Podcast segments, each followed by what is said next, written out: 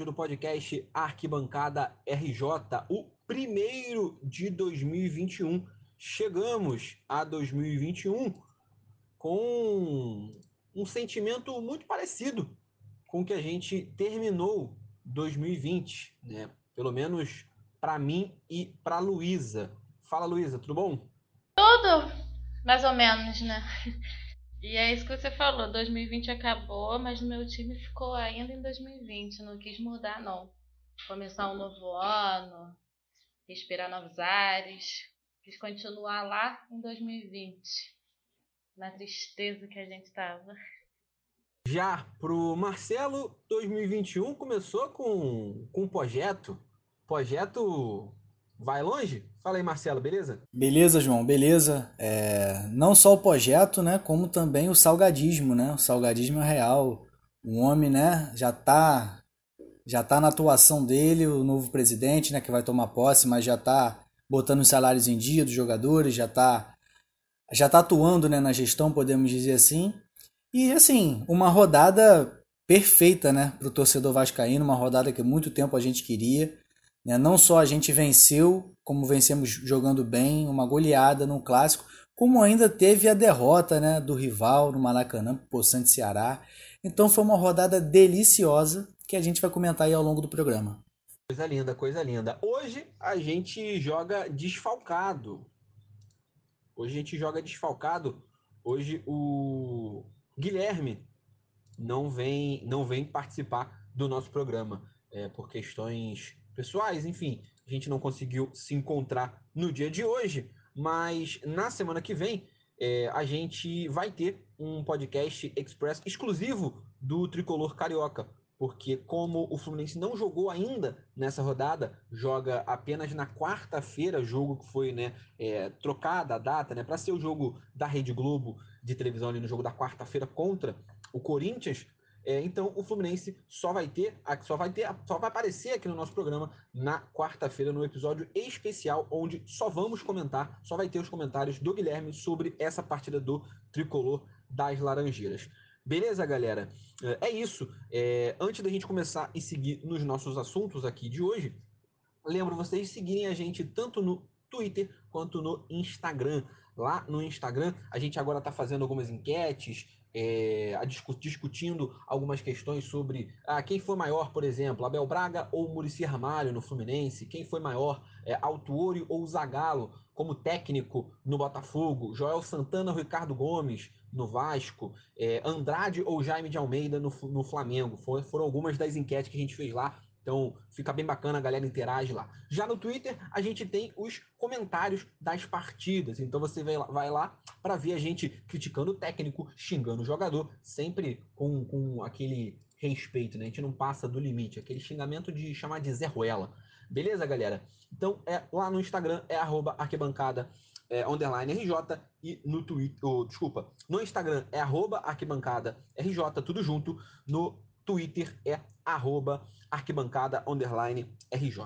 Beleza?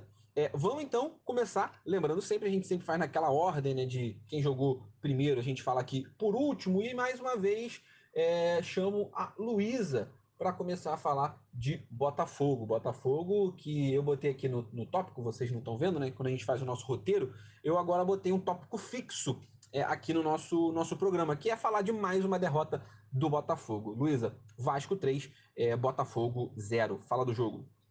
Botafogo, Botafogo, campeão desde 1900. É, já é um tópico fixo aqui do, do nosso podcast, uma tristeza para os botafoguenses. Tem. Toda vez eu venho aqui, eu tenho que começar o podcast é sempre uma derrota, né? Nunca tô feliz, tem muito tempo que o Botafogo não me dá uma felicidade. Então, mais uma vez, eu venho aqui dizer que está sendo muito difícil ser brasileiro e botafoguense ao mesmo tempo, né? Nem sei quem me estressa mais. Mas estamos aqui para falar de futebol. Foi um clássico que era aquele clássico jogo de vida ou morte, né? Tanto para o Vasco quanto para o Botafogo. E quem se deu melhor aí foi o Vasco do nosso amigo Marcelo, que está super feliz. e que falar desse time, né? Como eu disse, 2020 acabou, mas para o Botafogo não. Continua a mesma coisa do ano passado, um time que os jogadores não mostram, não mostram poder de reação nenhum, muito menos vontade de, de mudar resultado do jogo, vontade de vencer, né? O no início, já na escalação, já foi motivo de de discordância ali, né, do, dos torcedores com o Barroca, porque começou com o Romildo, um jogador de base que nunca tinha jogado profissionalmente, aí já bota logo num clássico, e um clássico que precisava ganhar. A Souza, que já jogou, mas também é um menino, né, da base. Kelvin, que tinha um bom tempo que ele não jogava, mas a gente já, já tinha visto que a qualidade dele não era excepcional. Então já foi motivo de estresse logo no início. Realmente não deu certo. Foi um, um jogo muito ruim. Algumas mudanças depois da entrada do Calu. Olha eu falando aqui bem do Calu. e do Bruno Nazário resultaram numa mudança ali no time. O time ficou bem melhor, bem melhor, né? entre aspas. O time melhorou. Foi até quando o Botafogo quase conseguiu empatar teve a sorte do Henrique, né? Ser goleiro ali, tirar a bola em cima da linha. E depois o Cícero está impedido no, no gol de cabeça que ele fez, né? Então, assim, além de um time ruim, falta sorte pro Botafogo. Uma das coisas que me chamou a atenção, é, isso foi falado até na transmissão, quem assistiu o jogo pelo, pelo Premier, é o PVC falou isso, né? Que o Botafogo utilizou 52 jogadores na temporada é um número absurdo. É, sim, sim, eu ia falar sobre isso também. Contratou 25, tipo assim, estourou o máximo que podia contratar. Contratou, utilizou 52 jogadores. Aí você vê o que a gente vem falando já aqui, a falta de planejamento da diretoria, né? E ainda, e ainda é uma falta de planejamento é, burra, porque, ao que parece, né, no primeiro momento, quando a gente vai, principalmente quando a gente não, não vai a fundo ou não pensa muito, muito a fundo sobre né, o fato de um clube utilizar 52 jogadores na temporada, a gente pode pensar, pô, mas o Botafogo tentou contratar, né? Tentou acertar. Foi até um comentário do Júnior na, na, na, no comentário do, durante a transmissão. Ele falou isso, ah, mas a diretoria tentou e tal. Beleza, tentou. Mas, ah, e aí o, o PVC foi e reiterou isso. Até que ponto vale ficar contratando avulso vários jogadores que você depois vai ter que demitir, vai ter que continuar pagando salário porque você não pode mandar embora, ou vai ter que é, pagar multa para mandar esse cara embora, ou vai vender muito mais barato do que você pagou por ele. Então, no final das contas, ficar tentando desesperadamente contratar vários jogadores para torcer para que um dê certo, se mostrou é, completamente é, equivocado. É, para a gente ter uma ideia, também é, usar o exemplo da, da transmissão, né, a lateral direita do Botafogo. Né, a lateral direita do Botafogo já teve quatro nomes durante a temporada. O Fernando já jogou ali, o Marcinho já jogou ali, o Barrandegui já jogou ali e o Kevin, que hoje, é, teoricamente, é o, é o titular da posição. Então já foram quatro jogadores diferentes ali, né? que o Botafogo tentou que desse certo naquela posição. A mesma coisa na lateral esquerda. Se a gente for para lateral esquerda, a gente já teve Vitor Luiz, que é o atual titular, a gente já teve Danilo Barcelos, que nem no Botafogo mais está, a gente já teve o Guilherme ali, que já foi, já foi utilizado, enfim.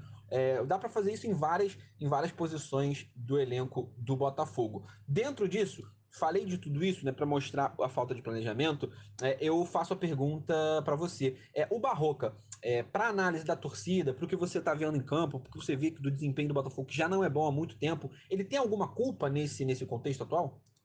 Culpa dessas contratações do, do que ele tem para utilizar, não, né? Como você falou, eu sempre lembro do Ricardo Rotenberg que quando contratou o Kelvin, ele mesmo falou: ah, não vai não vai ser um grande empecilho, a gente não está gastando muito.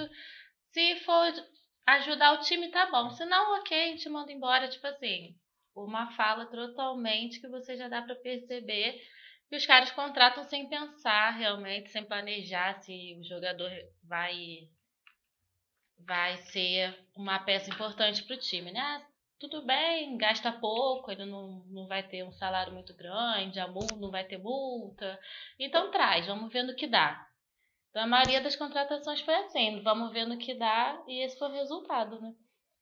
O time ainda não matematicamente, mas é praticamente impossível sair dessa dessa situação, né? Porque muito mais pela vontade, pela falta de vontade dos jogadores também que eles demonstram em campo, né? Já jogaram a toalha e é isso. Mas sobre o, o Barroca, não tem, a culpa não é dele, né? Já é o quinto treinador na temporada, um atrás do outro. O problema desse elenco é realmente da diretoria. O problema do Barroca foi a escalação dele, né? Principalmente no, no jogo contra o Vasco. No início, parecia até que ele estava conseguindo é, dar um formato e escalar melhor o time, um time mais organizado. Mas nos, últimos jogos ele já já fez uma bagunça aí contra o Vasco, foi pior ainda, né? O Guilherme que você falou tá um tampão, é, departamento médico, coitado. Ele tá fazendo falta, porque ele é um que entrava e realmente mostrava raça. Ele é daquele tipo do. Não é um bom jogador, tipo, com muita qualidade, mas que fazia diferença pela vontade que ele tinha. Eu, eu não, não longe de mim passar pano para o Barroca, né? Eu acho que ele tem alguns erros assim, mas é aquela coisa, né? Já chega numa situação em que é o menor dos culpados, né? É o menor dos culpados dentro dentro de todo o contexto. Quando a gente pega o contexto todo do Botafogo durante o ano, a gente vê que, enfim, ele, ele erra, como todo técnico vai ter erros, mas é um contexto assim. Contexto horrível, né? Então, por exemplo, ah, tem muita gente que reclama dele, ah, podia dar chance pro Lecaros, o Lecaros quando entra, entra correndo, salsaricando, não sei o quê, podia botar o Bruno Nazário, camisa 10 e tudo mais. Ontem, por exemplo, eu achei que ele fosse botar o Lecaros, que já estava jogando, então, se quer botar um time com velocidade, bota ele que já tá jogando, né?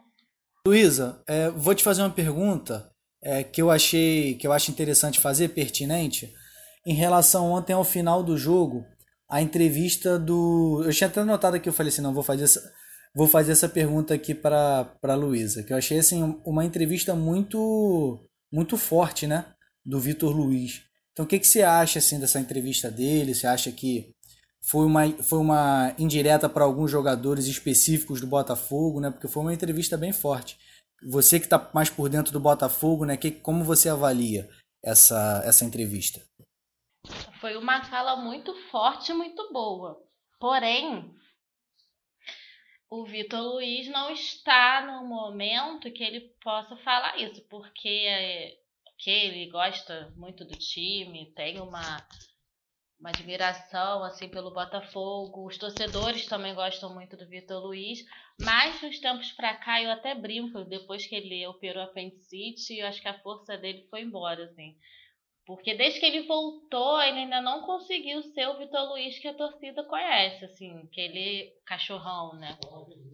Com ele hoje em dia tá uma avenida, assim, sempre leva a bola nas costas. No jogo contra o Vasco ontem mesmo, o primeiro gol, ele tava ali, ele o, o Canu deixaram o Thales Magno sozinho cabecear livremente, né?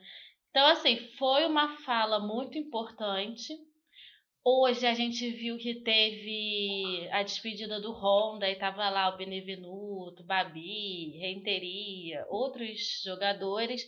Então pareceu até ser realmente uma indireta para esses jogadores aí, que ele fala, né? Que tem que ser muito homem, tem que é, botar a cara e essas coisas. Então pareceu ser indireta para alguns jogadores sim, muito por conta desse vídeo que rolou. Mas é o que eu falei, a fala dele foi ótima, realmente é isso que precisa ser falado os jogadores precisam doar mais para reverter essa situação. E o que ele falou também, tipo, todo jogo eles vão lá e falam: ah, esse jogo é o mais importante da vida, a gente precisa ganhar. E todo jogo eles não dão a vida em campo. Então, tipo assim, é muito fácil falar e não fazer, né? Não jogar. É, a situação do Botafogo, ela é complicadíssima, são nove pontos para sair da zona de rebaixamento. É, nove pontos, não, desculpa, são nove pontos, é isso mesmo? É, fiz a conta certa? É, fiz... Segunda pior defesa do campeonato. Eu tava lendo que só em quatro jogos o Botafogo não levou gol. Foi um contra o Goiás, que ainda era o Lazzaroni, que foi 0 a 0 Aí depois contra Fortaleza, Santos e Curitiba. De resto, levou gol em todos os jogos. Complica. Então são nove pontos, eu acertei na conta. São nove pontos para sair da zona de rebaixamento. É, o Botafogo tem 23 pontos. Já são três jogos com três derrotas seguidas. A última vitória foi contra o Curitiba, que hoje é o lanterna do campeonato. É, o próximo jogo do Botafogo é no domingo contra o Santos. É, Botafogo e Santos, no caso é Santos e Botafogo, na Vila Belmiro, às 4 horas da tarde. Então, para você aí, dia 17 de janeiro, Santos e Botafogo, Santos que vem bem embalado, né? E eu só queria falar mais uma coisa dessa despedida aí do Honda, que é um jogador que no Twitter tinha muita liderança, né? Gostava muito de falar, de cobrar, e falava que ia dar, dar vida em campo, que ia lutar pro Botafogo, mas em campo ele não tinha essa liderança, né? Tanto que alguns jogos o Kevin que é o lateral, pegava a bola para bater falta, tendo o Honda em campo, que é um jogador que a gente sabe que bate super bem a falta, tem essa essa virtude aí, né? Faz gol. Então ele não tinha a mínima liderança não de campo, que é o que o Botafogo sempre precisou esse ano, alguém mais experiente para chamar a atenção dos outros jogadores, mais principalmente os mais novos, né? É isso. Fechando então o, o Botafogo. Vamos agora para o momento feliz do programa. Marcelo, solta isso que está preso dentro de você. Chegou o momento de felicidade, o momento de folga, o momento de alegria. É... Vasco, o lado vitorioso do clássico. Vasco 3. Agora eu falo até a entonação até muda. Quando eu vou repetir o placar, mas com outra entonação. Que aqui a gente, a gente faz tudo pelo programa. É, vamos lá. É, Vasco 3 a 0 no Botafogo. Marcelo, fala do jogo aí para você, o lado, o ponto de vista vascaíno dessa vitória. Vamos todos cantar de coração. A cruz de Malta é o meu perdão. Tu tens o nome do herói. Então, João, né, vamos falar a, da parte feliz, né, hoje do, hoje do programa.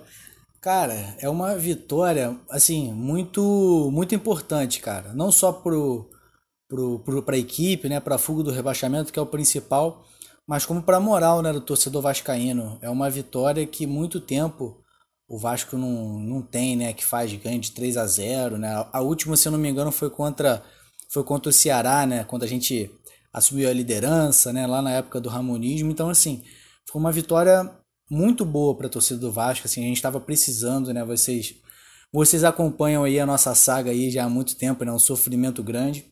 Então assim, foi uma foi uma vitória muito importante. E assim, falando do jogo, João, é, cara, quando você olhava a escalação do Sapinto, você já entrava você já entrava derrotado. Agora, com, quando você vê a escalação do Luxemburgo, os jogadores que ele põe para as determinadas posições, você já vê um outro, um, um, outro Vasco, você já tem uma perspectiva muito maior da vitória. Ele repetiu o, Thales, o, o Thales Magno né, jogando mais próximo do Germancano, Thales Magno com muito mais mobilidade. É, no meio de campo ele não mexeu na estrutura da equipe, ele manteve o Pikachu, né, com o Juninho dando liberdade para esses jogadores e, na minha opinião, é onde o Vasco ganhou o jogo, que é no meio de campo, a saída de bola com o Bruno Gomes e com o Léo Gil. Né? O Andrei, o Andrei como primeiro volante, ele errava muitos passes. Agora com, com o Bruno Gomes, que é um passador, que é um jogador que tem mais qualidade de passe, o Vasco ganhou muito em saída de bola. Então o Vasco dá, dá menos contra-ataques né, para os adversários, porque o Vasco controla muito melhor essa bola no meio de campo. Né? O Erley na zaga, né, complicado, mas é aquilo, quando o time está bem armado, o jogador ruim aparece pouco. E o Caio Tenório, né? O Léo Matos estava suspenso na lateral direita e ele botou o Caio Tenório, que na minha opinião fez uma boa partida, né? Como tinha feito contra o Flamengo, né? Tinha dado assistência pro pro Thales Magro fazer o gol naquele jogo contra o Flamengo em São Januário. Então, assim, João, uma partida muito boa do Vasco. É muito tempo que eu não. Eu vou encher até a boca para falar, né? Muito boa, porque é muito tempo que o Vasco não joga tão bem assim. Uma equipe que você sabia que o Vasco ia fazer gol a qualquer momento, porque estava bem armado, estava bem na partida. O Botafogo, né? Falando um pouco do Botafogo, o Botafogo estava mal armado. Eu acho que o Botafogo botou muito atacante e o perdeu o meio de campo, né? O Botafogo. A torcida critica o Bruno Nazário muitas das vezes, mas é o, é o que tem. E, na minha opinião, o Botafogo tinha, ter, tinha que ter mantido o Bruno Nazário nessa, nesse meio de campo. Mas o Vasco não tem nada a ver com isso. Né? A gente fez é, a gente fez um 1 a 0 com o Thales Magno de cabeça, um cruzamento do Henrique.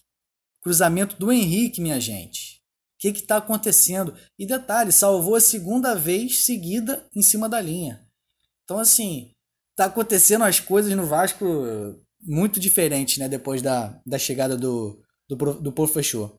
No segundo tempo, ele o time cansa, mas ele entra com Caio Lopes no segundo tempo. Ele, o Botafogo faz um gol que estava impedido. Depois disso, ele viu que ele precisava mexer, ganhou o meio de campo de novo. O Botafogo não conseguia né, ter muito ímpeto ofensivo. Quando chegava, era aquele desespero. Aí, quando ele bota o Caio Lopes, ele volta a ganhar o meio de campo. E numa tabelinha, o cano rola para o Andrei, um lance muito bonito, por sinal. E o Andrei faz o segundo gol, um golaço, um chute forte, rasteiro. E o terceiro, para fechar a análise da partida, é, o terceiro gol foi um pênalti que o Pikachu cavou, bem marcado pênalti. O Pikachu e com esse gol iria fazer o centésimo gol na carreira dele. O Henrique teve uma atitude nobre, né? Ele chegou, pelo que parece, ele chegou pro Germancano e pediu, olha, dá a bola pro, pro Henrique, pro Pikachu, porque vai ser o centésimo gol dele e tal. E o Cano, uma atitude grande, né? Como tinha que se esperar do Germancano, um cara, um profissional do melhor gabarito, deu a bola pro Pikachu e o Pikachu fez o centésimo gol.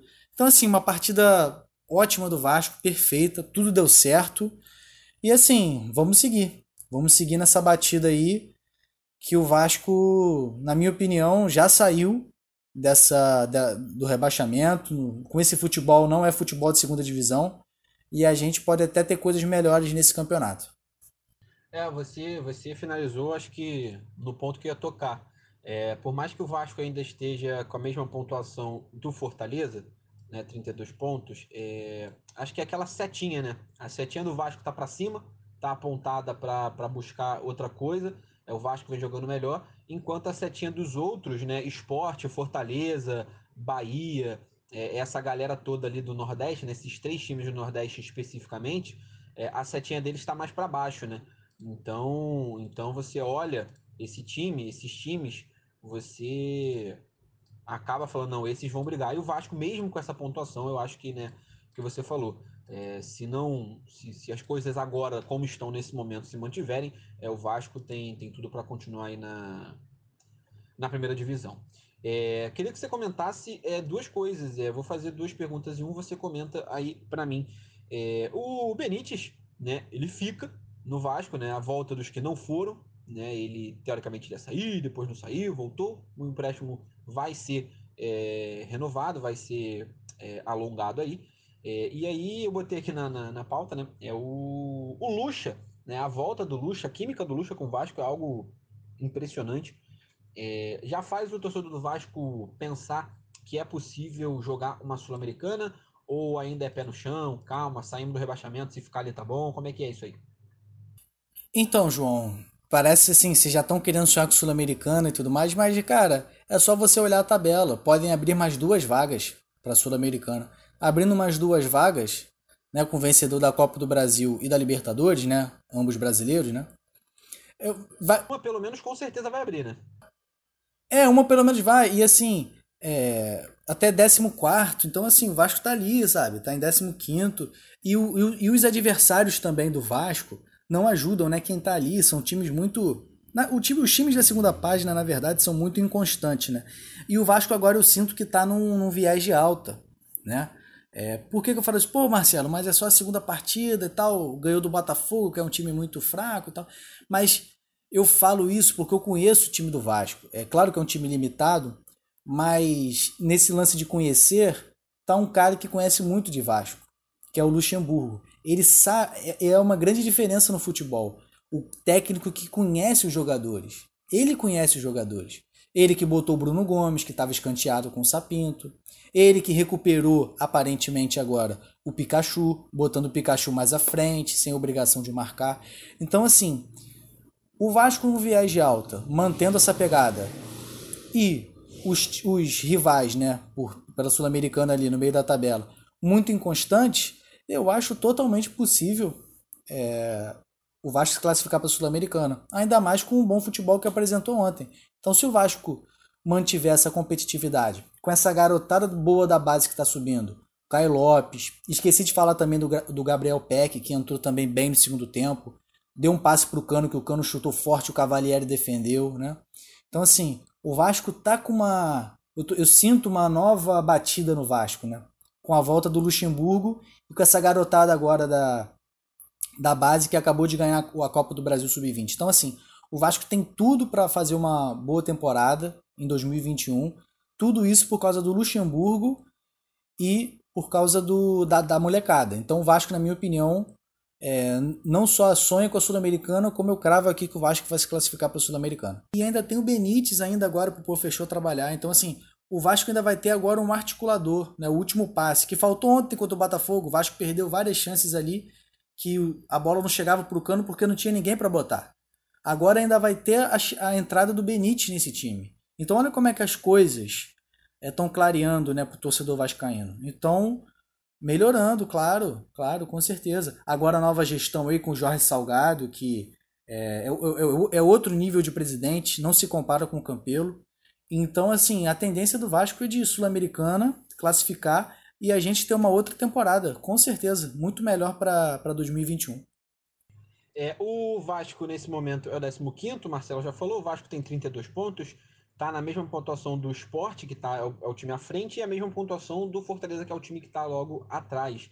Né? Então o Vasco, nesse momento, ele está a quatro pontos desse objetivo da Sul-Americana, mas que vai abrir uma vaga com certeza, porque é, Palmeiras e Grêmio, um dos dois vão ser campeões da Copa do Brasil, e aí essa vaga na Sul-Americana vai ser aberta ali até o 13º, pelo menos. Isso se nenhum brasileiro ganhar, né? Palmeiras e Santos ainda estão na Libertadores. Se um brasileiro ganhar a Libertadores, abre mais uma vaga para a Sul-Americana e vai até o 14º ali. O próximo jogo do Vasco é sábado, dia 16, às 9 horas, contra o Coritiba. Terá algo que eu ia comentar. Mais do que o momento do Vasco, o Vasco tem uma sequência boa na tabela para conseguir vitórias. Né? Pegou o Botafogo agora, pega o Coritiba, né? é favorito, enfrentando o Coritiba em casa, e mesmo depois jogando fora de casa contra o Bragantino, também é, é, é se ganhar contra o Coritiba, pode ser que chegue favorito para esse jogo contra o Bragantino só na 31ª rodada. É, agora a gente vai falar de um negócio não muito saudável, mas que eu vou usar como, como terapia aqui, né? Vamos lá, vamos falar de Flamengo. Uma vez Flamengo, sempre Flamengo, Flamengo sempre eu hei de ser. O Flamengo que ontem, na tarde de ontem, é, deu a primeira alegria da tarde do Marcelo. É, Ceará 2 a 0 é, contra o Flamengo no, no Maracanã, no estádio do Maracanã. É, e aí eu tenho, tenho muita coisa para falar é, sobre, sobre esse momento. Né? É um momento que o Flamengo já está empacado no Campeonato Brasileiro, já são três jogos sem, sem vitória. Né? O Flamengo vem de um, um último jogo já foi melancólico né, do ano contra o Fortaleza, o um empate contra o Fortaleza. Depois o Flamengo inicia o ano derrota do clássico né, contra o Fluminense. E aí é, ontem é derrotado pelo Ceará. É um Flamengo que, enfim, perde muitas, muitas chances de, de colar na liderança. Perdeu ao longo do campeonato inteiro, né? Não só de, de, de colar na liderança, como ser líder, né? Imaginando, fazendo exercício, exercício de imaginação aqui, com as duas derrotas do São Paulo, caso o Flamengo tivesse feito seus resultados e vencido Ceará e, e Fluminense, o Flamengo nesse momento estaria com 55 pontos. Então seria uma outra realidade é, dentro desse contexto. Então, para falar do jogo especificamente, Luísa, antes, antes de eu falar, é só para eu ter a noção, só para eu ter a percepção de alguém que não é torcedor é, do Flamengo, é o que, que você achou do jogo? Eu vou falar o que eu falei sobre o, a escalação do Botafogo. que já me estressou, a do Flamengo deu uma assustada, né? Todo mundo se perguntando o que, que o Senna estava tá, pensando. Por que, que ele botou o César? Pode tá um tempão parado. O, o Pedro teve uma explicação, né, meio razoável, e o Gustavo Henrique de volta, né? Já deu uma assustada aí de início. O jogo em si eu achei de uma qualidade baixa, assim, principalmente do, do time do Flamengo, que a gente sempre espera mais, né? E eu acreditava até que o time no segundo tempo ia conseguir reverter o placar. Eu pensei que o Ceará no segundo tempo fosse ter uma, uma caída física e tal, e aí o Flamengo ia conseguir reverter o placar. Mas foi o contrário, né? O Ceará conseguiu ampliar e vencer por 2 a 0 né? É, é, isso aí. É, a escalação, Luísa tocou num. Luísa tocou num ponto, num ponto interessante, né? Que aí já toca no próximo tópico, né? Que a gente vai falar, que eu vou falar hoje sobre o Flamengo. É, hoje. Hoje. É, hoje saiu a notícia, né, sobre o Vene, o Vene, sobre não, né, sobre o Flamengo, sobre os bastidores do Flamengo. É, o jornalista Vene Casagrande, ele é setorista do Flamengo pelo jornal O Dia. É, ele soltou a matéria falando sobre os bastidores, né, sobre é, grupos é, principalmente o grupo ali, né, é, que foi apelidado de geração 85, né, Diego Alves, Felipe Luiz e o Diego, Diego Ribas, né, de que eles teriam sugerido a escalação do Gustavo Henrique, que eles teriam é, trocado, é, esse entre aspas, né, trocado porque né, eles falaram com o Sene isso tudo com autorização do Sene, então teriam trocado o horário do treino, e aí uma outra galera do grupo, né, o Gerson, o Ilharão, Bruno Henrique, é, o Gabigol também é, não teriam gostado desse, dessa troca, desse pedido pela escalação do Gustavo Henrique. É, enfim, é, tudo isso né, é a notícia tra é, tra trazida pela apuração do, do Venê, mas obviamente sem, sem confirmação de uma fonte oficial. Obviamente nenhum jogador vai falar abertamente sobre isso, caso tenha acontecido, e mesmo que não tenha acontecido, nenhum deles vão falar. É natural a gente ver isso, mas geralmente quando essas notícias saem, elas podem não ser 100% verdade, mas elas têm sempre um fundo ali, sempre um pano de fundo que é verdadeiro. E isso esbarra no que a gente vem vendo em campo e no que a gente vem vendo é, na, no que é criticado o próprio Rogério Senna. É o que a Luísa falou. A gente vê uma escalação com César. Qual a justificativa? O que, que justifica o César? Beleza, eu critiquei o Hugo na última partida, mas o César é infinitamente pior. O, o César já fez coisas piores do que o Hugo muito tempo que não joga. É, o Hugo não foi, não é que, beleza, o Hugo, eu critiquei ele na última partida, não foi excelente, mas não entregou. O Flamengo não perdeu por causa do Hugo e nem iria ganhar por causa do César. O César não é um goleiro em, em nenhuma partida. O Flamengo saiu do campo e falou: olha, se não fosse o César hoje, hein, o Flamengo teria. Não, não, não existiu esse momento nenhum do César. Não é um goleiro que não vou tentar aqui, vai que dá sorte, não. É, a explicação do Gustavo Henrique e do Pedro, é, quando você olha é, a coletiva é algo assim. É, eu fiquei, eu ri, fiquei um misto de raiva, de constrangimento, não sei. É, o, o Sene, né, todo Flamengo já deve ter visto essa, essa coletiva, né, ele falou que não treinou Pedro e Gabigol juntos. É, ou seja, a função dele é ser técnico de futebol, é comandar treinamentos, e ele simplesmente não pensou na possibilidade de colocar os seus dois atacantes juntos sendo que os dois nem são. Não é como se eu tô falando. Não tô falando de Pedro Raul e, e, Babi, que são os dois caras altos que vão ficar ali de centroavante na mesma, na mesma área do campo. Tô falando de dois atacantes que podem jogar em áreas de campo diferentes. E ele simplesmente fala, acha isso plausível, falar numa coletiva de que não treinou isso, não pensou nessa possibilidade. É um absurdo. É um absurdo o Rogério Senna chegar na, na coletiva e falar isso. Assim, assim como também foi um absurdo a coletiva dele contra o Fortaleza que eu comentei aqui também no nosso, nosso episódio Express, falei né, dele falando: ah, hoje é, é, o empate se deve muito ao meu trabalho de três anos. Olha, se seu trabalho fosse tão bom, ia lá e vencia, ia lá no lava o que você pensou. Não, não é o seu trabalho que é tão bom no Fortaleza? Vai lá e ganhe-se desse trabalho. É, então o Rogério Ceni completamente perdido. É, e aí, não vou nem falar nas substituições, é mais um histórico, né? É você colocar Vitinho na lateral direita, é, é você colocar o Ilharão na zaga. Ok, eu até na primeira vez que ele fez isso, eu vim comentar aqui no programa e falei: olha, é uma ideia que pode ser que dê certo. Né? O Arão é um cara de saída de bola, o, o Rodrigo Caio é unanimidade no time. Talvez o melhor jogador do Flamengo hoje seja o Rodrigo Caio. Então você colocar o Rodrigo Caio e Ilharão na defesa, talvez pode ser que dê certo mas ele tentou uma vez, deu errado. Tentou a segunda vez, deu errado de novo. E ele vai para a quarta tentativa de William de zagueiro, sendo que as outras três já deram errado. Para quê? Com que, qual é a, a, a prova que ele tem para convencer a gente, os jogadores, de que isso vai dar certo? Ele não tem. Ele não tem. É, é, continua é, esse achismo de que achar que o Ilharão na defesa vai funcionar, sendo que na prática a gente já viu outras três vezes de que não deu certo. E aí esbarra também, obviamente, nas atuações coletivas. Everton Ribeiro, eu já estou mais de um mês aqui falando que o Everton Ribeiro está jogando mal. Felipe Luiz, já estou mais de um mês aqui falando que o Felipe Luiz está jogando mal. É, o Isla jogou os dois, três primeiros jogos bem e nunca mais voltou. É, o Pedro perdendo gol atrás de gol, né? Já perdeu muitos gols no último jogo. Nesse jogo perdeu duas chances claríssimas.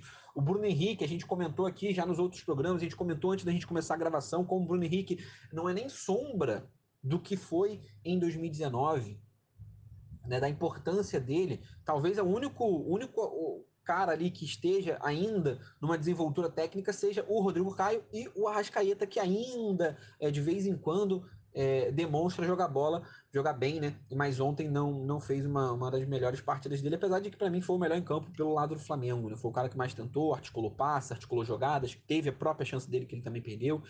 Enfim, é, e aí, substituições, né, que eu comentei aqui, né, do, do Rogério Senna, né, Vitinho na lateral direita, é, o gol, o gol, o Ceará, o Ceará faz o gol e o Flamengo era uma bagunça. É. Na lateral direita foi quando eu vi aquilo, eu falei, não, que que tá acontecendo com o Rogério Senna? Isso foi para mim um dos maiores absurdos. Como assim? Vitinho na lateral direita foi auge. As substituições do Rogério Senna não fazem sentido nem com o que ele pensa de futebol, né? Porque provavelmente o que, que ele pensou? Né? Ele colocou o Diego no lugar do Gustavo Henrique e colocou o, o Ilha, recuou o Ilharão. Então o Ilharão vai para a zaga, eu boto o Diego. Para quê? Para não desestruturar o time. Isso ele pensa na volta do segundo tempo. Ok, justo. Demorou muito tempo para colocar o Gabigol. Por que o Gabigol tá no banco? Ninguém sabe, nem o Gabigol sabe, nem o Ceni sabe. Ah, mas é por causa da altura. Cara, e aí é, é um repertório muito 1980, eu tenho um cara alto de um lado, eu vou botar outro cara alto. Irmão, se o time, se o time de lá é alto, é bom na jogada aérea, não faça jogada aérea. Jogue por baixo, jogue na velocidade, busque tabelas por dentro. E não faz exatamente o que o time dos caras querem que você faça, que é ficar jogando bola no alto, cruzando a torta direita, como o Isla e o Felipe Luiz fizeram várias vezes durante o jogo, para o Thiago e para o Luiz Otávio ficarem tirando bola de dentro da área do Ceará. Coloca o Gabigol, era muito mais inteligente ele pensar numa outra estratégia de que o Flamengo ficasse mais com a posse de bola, que o Flamengo triangulasse mais por dentro, que o Flamengo fizesse mais jogadas de linha de fundo, mas não para cruzar dentro da área pelo alto, mas cruzar bolas rasteiras, que chegasse alguém movimentando vindo de trás, coisa que o Flamengo não mostra. Os times que enfrentam o Flamengo se recuam, ficam lá atrás e o Flamengo não sabe o que fazer com a bola. E aí, fica aquela coisa de ah, o Flamengo tem uma pressão de ganhar, e essa pressão existe, é uma pressão psicológica que chega nos jogadores, isso é óbvio. E o Flamengo chega ali 30, 35 minutos, vira um desespero, vira uma bagunça. Em, aos 30 minutos, o jogo tá praticamente parece que tá nos 48. Porque é isso que acontece. Ele bota Vitinho lateral, ele bota é, o Ilharão vai para ataque, ele bota é, Bruno Henrique, Gabigol, Rodrigo Muniz, PP, é, ele enfia todo mundo que tem lá no banco e não vai dar certo. Se você se desesperar, ainda tem 15 minutos de jogo, aos 30 minutos você começar a se desesperar em todas as partidas, não vai dar certo, cara. Não vai dar certo. Não, ele realmente não planejou o que ele queria fazer. E o que você falou ontem, eu comentei com um amigo meu flamenguista também. Tipo, é muito sem nexo. Ele falava, ah, vou pôr o Gustavo Henrique, que é um cara bem mais alto, então esse medo da bola aérea, como você comentou.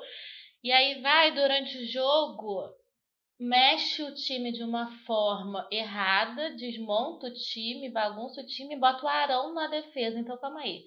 Arão, tamanho do Arão. Ele pensou numa coisa, botando o Gustavo Henrique, e durante o jogo o planejamento dele já não existia mais, né?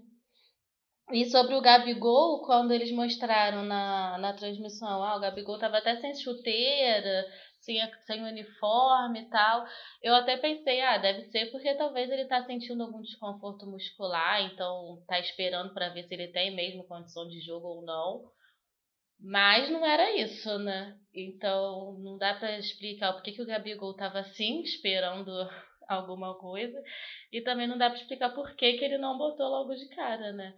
E o Pedro realmente passou de fazer gol todo jogo para que ele cheira gol, como os torcedores falaram, para agora perder uns, umas chances bem claras, né?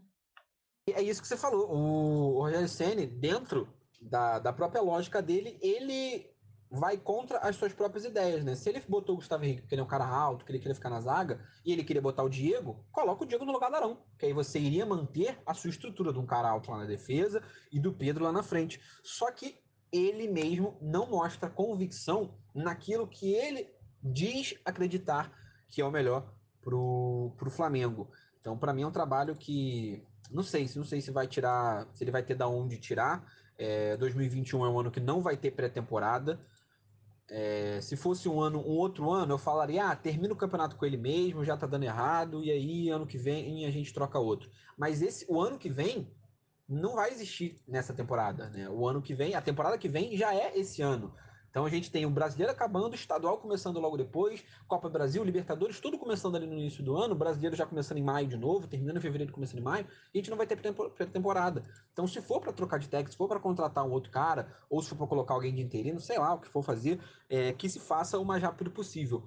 É, não fui, não fui fora Dome, é, mas também não acho é, o, que foi um erro do Flamengo, por todo o contexto daquele momento, não acho que tenha sido um erro.